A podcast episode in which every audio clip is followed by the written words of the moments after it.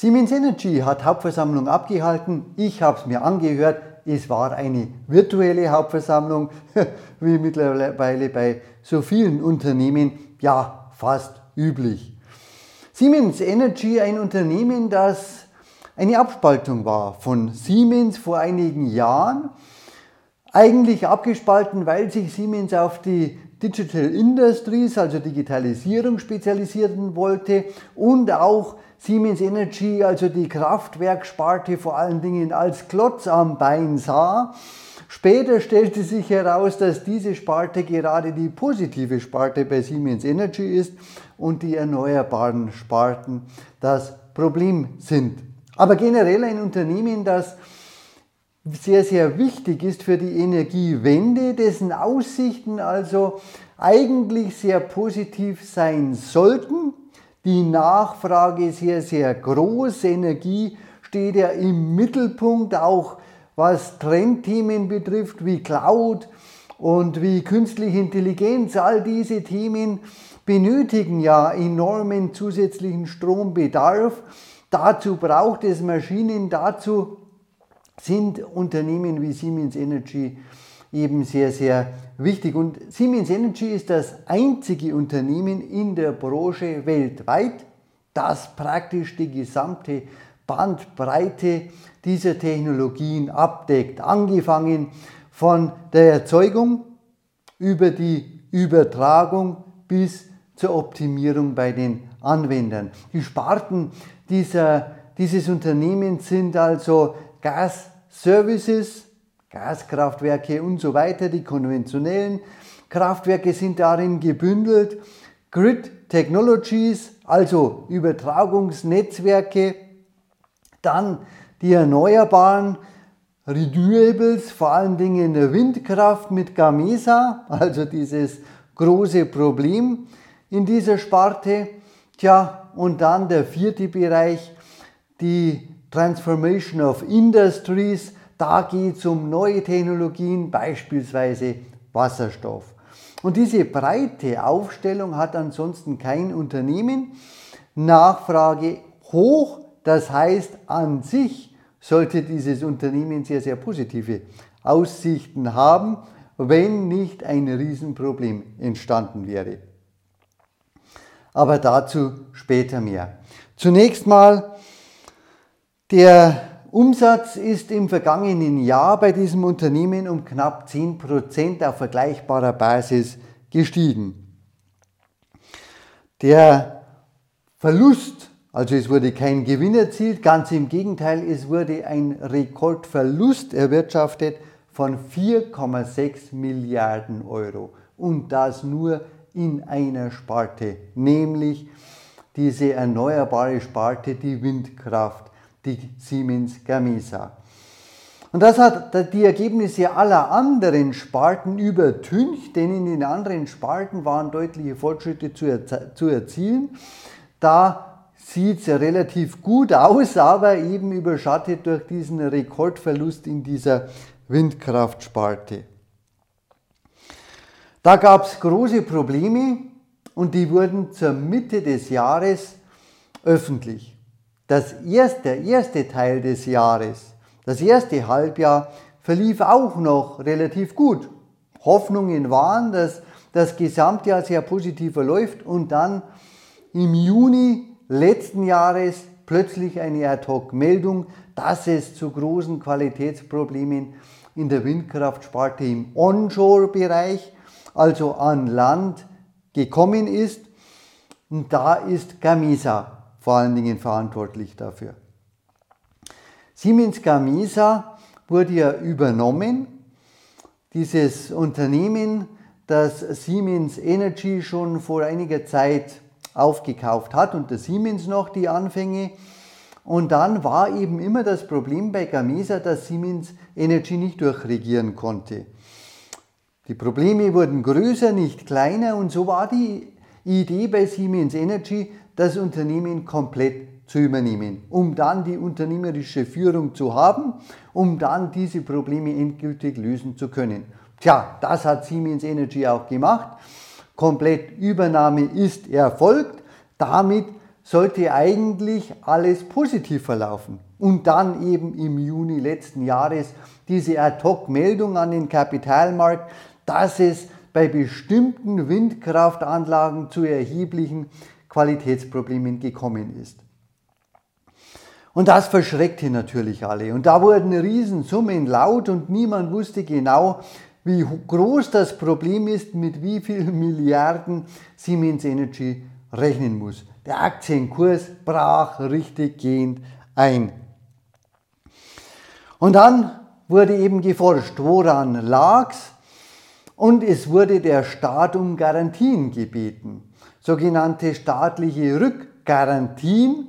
Und die wurden in der Presse kolportiert als Staatshilfen. Und da, darauf legt Siemens Energy ebenso großen Wert, dass es eigentlich keine Staatshilfen sind, um die da gebeten wurde, sondern sogenannte Rückgarantien. Damit sollten die neuen Aufträge, Siemens Energy hat ja enorm hohen Auftragsbestand und wird ja praktisch überflutet von neuen Aufträgen und damit sollten eben diese neuen Aufträge hereingenommen werden können. Denn für langlaufende Aufträge, da wollen die Kunden Garantien, dass die auch tatsächlich abgearbeitet werden und dass auch später dann Dienstleistungen, Wartung beispielsweise übernommen werden kann. Es ist also in der Branche üblich, solche Garantien abzugeben. Banken sind aber vorsichtig geworden wegen dieser hohen Verluste und wegen dieser Schreckensmeldung, haben sich eher zurückgezogen. Der Staat wurde wegen dieser Rückgarantien angefragt, hat der Staat dann auch gegeben, aber in der Presse eben die Meldung von Staatshilfen. Und darauf hat das Unternehmen in der Hauptversammlung großen Wert gelegt, dass es sich nicht um Staatshilfen im eigentlichen Sinne handelt, weil das Unternehmen vor dem Konkurs steht, sondern um sogenannte Staatsgarantien, damit die Banken eben bereit waren, weiter für Siemens Energy solche Garantien zu übernehmen. So. Und das wurde aber jetzt gleichzeitig kritisiert. Es wurde kritisiert, dass der Staat für diese Rückgarantien relativ hohe Gebühren erhebt, im dreistelligen Millionenbereich. Diese Gebühren muss also jetzt Siemens Energy an den Staat für diese Rückgarantien bezahlen. Und kritisiert wurde daran, dass im Ausland andere Konkurrenzunternehmen deutlich weniger für solche staatlichen Garantien zahlen müssen und in vielen Ländern oder in einigen Ländern sogar überhaupt keine Gebühren erhoben werden.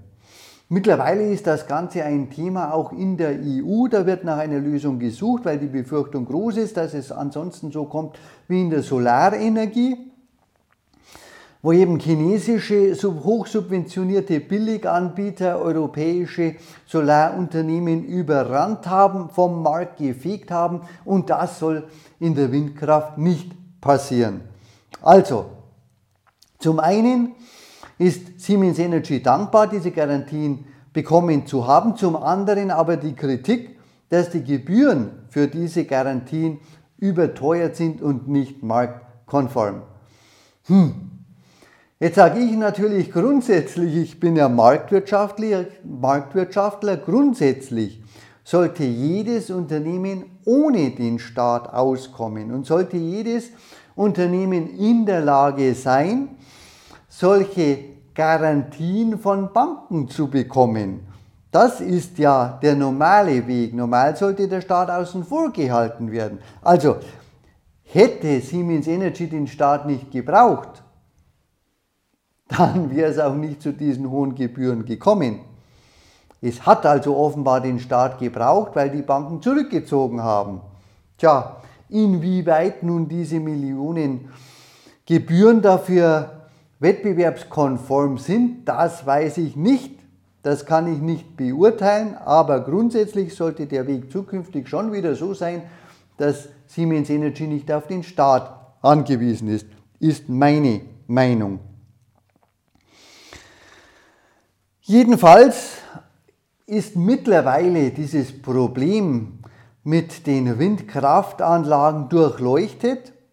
Es ist vollumfänglich aufgearbeitet, laut Christian Bruch, Christian Bruch, der CEO, also Vorstandschef von Siemens Energy, und da sollten keine neuen, unerwarteten weiteren Problemfälle entstehen. Es soll bei Belastungen von etwa 1,6 Milliarden Euro bleiben.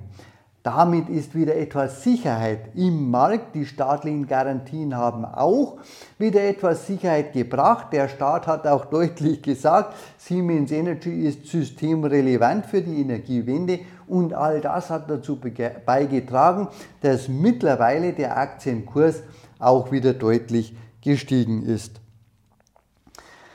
Dieses Problem soll natürlich zukünftig komplett behoben werden und auch die Windenergiesparte soll zweistellige Renditen erwirtschaften. Das ist die klare Forderung von Christian Bruch an alle Bereiche. Zweistellige Renditen müssen erwirtschaftet werden, auch von dieser Windkraftsparte spätestens 2026. Ansonsten, so sagt er, sind die Onshore-Plattformen, also die Onshore-Windkraftanlagen, in denen dieses Problem entstanden ist, zu hinterfragen und dann wäre die Zukunft für die Onshore-Anlagen unsicher. Siemens Energy ist der Weltmarktführer im Offshore-Bereich, also an See und im Onshore-Bereich so an dritter, vierter Stelle in etwa weltweit.